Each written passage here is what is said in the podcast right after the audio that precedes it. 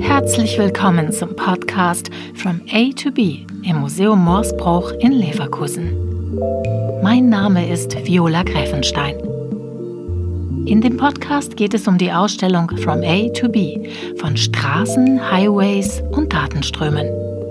In der dritten Folge habe ich die Kuratorin der Ausstellung Heide Häusler gefragt, warum sie rund 100 Werke von der Pariser Agentur Magnum ausgewählt hat. In einem Zoom-Gespräch mit der Leiterin der Ausstellungsabteilung von Magnum Paris, Andrea Holzherr, habe ich über das Motiv der Straße für die Magnum-Fotografinnen und Fotografen gesprochen. Dabei erfahren Sie etwas über die Auftraggeber, die Motive von damals und heute sowie über die rechtliche Situation der Straßenfotografie.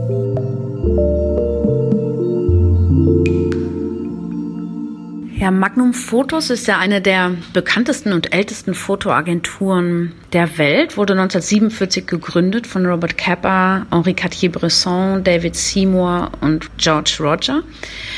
Und für mich war es total spannend, mal in die Archivbestände zu schauen und zu sehen, was es dort bei Magnum Fotos für Autobahn- und Straßenfotografie gibt.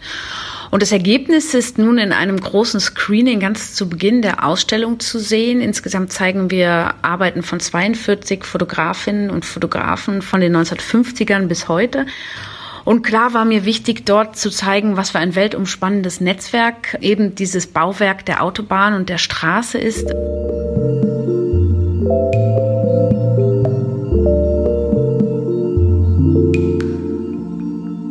Schön, dass Sie da sind, Frau Holzherr. Autos und Straßen spielen als Motiv auch für die Magnum-Fotografinnen und Fotografen ja eine große Rolle. Was genau wollten Sie dokumentieren? Unsere Fotografen haben die Urbanisierung der westlichen Welt sozusagen fotografiert. Das Auto wurde ja nach dem Zweiten Weltkrieg so ein bisschen zum Massenluxusartikel Europa und Amerika bekamen dann eben zu diesem Artikel hinzu ihre Straßen. Ne? Denn ohne Autobahn, ohne Schnellstraße, ohne Straße ist das mit dem Auto ja nicht so toll. Wie haben die Magnum-Fotografinnen und Fotografen die Entwicklung der Autos und der Straßen dokumentiert? Die Entwicklung des Autos und die Entwicklung unserer wie wir sie heute kennen, ne, Verkehrswege, äh, das lief ja im Grunde genommen Hand in Hand. Es gibt natürlich bei diesem Thema diesen, äh, wie soll ich sagen, merkantilen Faktor, aber es gibt eben auch den sozialen Faktor Auto. Ne? Und der soziale Faktor ist eben das Bewegen von Menschen von A nach B auf einfache und schnelle Weise. Und welchen Status hatte das Auto im letzten Jahrhundert? In den 50ern und 60ern war das Auto noch kein, ja, wie soll ich sagen, äh, Umweltschänder, ähm, sondern es war im Grunde genommen das Zeichen von Fortschritt und Entwicklung. Ich glaube, es war am Anfang nach dem Zweiten Weltkrieg, weil es wirklich ein Zeichen von Entwicklung die Städte und, äh, und die Länder äh, haben ihre Verkehrswege ausgebaut und es wurden auch Gegenden sozusagen angeschlossen, ja, die vorher nur schwer zu erreichen waren. Ich war letztes Jahr oder vor zwei Jahren ganz im Norden von Norwegen in Tromsø und ähm, das ist so ein bisschen der letzte Ort, bevor es dann irgendwie in die Fjorde und, und, und nach Spitzbergen geht. Ne? Äh, also wo man sich nur noch mit dem Schlitten fortbewegt.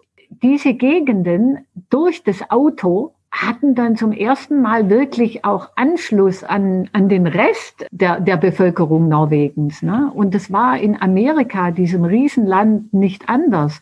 Und es war auch in Europa nicht anders. Und insofern äh, muss man das alles in Relation sehen. Natürlich war das Auto immer schon ein Statussymbol, weil man musste es sich leisten können. Äh, trotzdem hat es auch wirklich einen sozialen Faktor und unsere Vernetzung, so wie wir sie heute kennen, ist ohne das Auto gar nicht denkbar. Wer waren überhaupt die Auftraggeber von Straßenfotos? Die Auftraggeber waren also zu den Anfängen von Magnum auf jeden Fall hauptsächlich Zeitungen und Zeitschriften, äh, Live Magazine, Paris Match, dann später der Stern. Und es gab auch in den 50er Jahren ein Magazin, das war so ein richtig gut finanziertes Hochglanzmagazin, das hieß The Lamp. Und das wurde zum Beispiel von Standard Oil in den USA finanziert. Die haben auch ganz viele Aufträge an Magnum-Fotografen vergeben. Und ähm, also die Straßen waren natürlich für die Ölkonzerne A wichtig für den Transport und B eben für den Verkauf von Autos und dann natürlich äh, in fine den Verkauf äh, von Benzin. Mit welcher Zielsetzung sollten die Fotografinnen und Fotografen fotografieren? Das war noch keine Werbung, wie wir sie heute kennen. Ne? Also, dass man wirklich ein Produkt äh, sozusagen direkt äh, anvisiert sondern das war Kommunikation mit editorialem Content, und der Brief war ziemlich offen. Meistens war das für die Fotografen eigentlich ganz angenehm. Ähm, die mussten einfach nur ein Stück Highway abfahren und dann fotografieren. Also das war jetzt nicht so, äh, fahren Sie in diese oder jene Fabrik, äh, fotografieren Sie eine Gruppe Arbeiter, das Fließband, die geparkten fertigen Autos auf dem Parkplatz etc. etc., sondern was man eigentlich für die Presse brauchte als Kommunikation damals für diese Unternehmen, war was Lebendiges. Also nicht was, was gleich wie Werbung daherkam. Ne? Also das sollte schon ähm, eine Geschichte sein, eine Geschichte, die die Leser interessant finden, also das musste schon lebendig sein. Ne?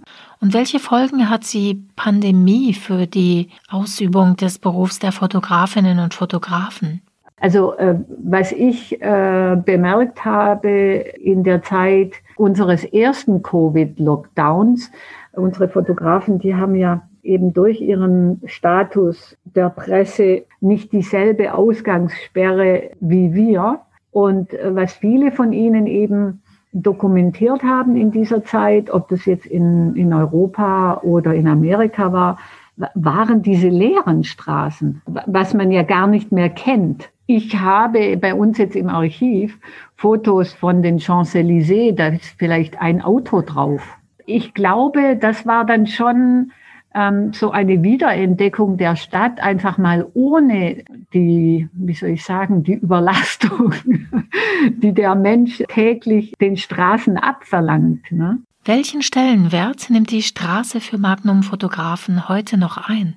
Solange es, sagen wir mal, die Rechte zulassen, dass die Fotografen im öffentlichen Raum fotografieren dürfen, werden sie das immer tun, weil da passieren die interessantesten Geschichten.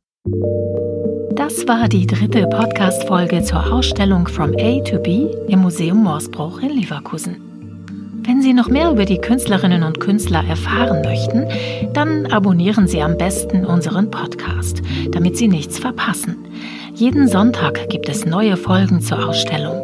Wenn es Ihnen gefallen hat, freuen wir uns auch über eine Bewertung auf den Podcast-Plattformen. In der nächsten Folge geht es um das Thema autonomes Fahren und künstliche Intelligenz. Vielen Dank fürs Zuhören.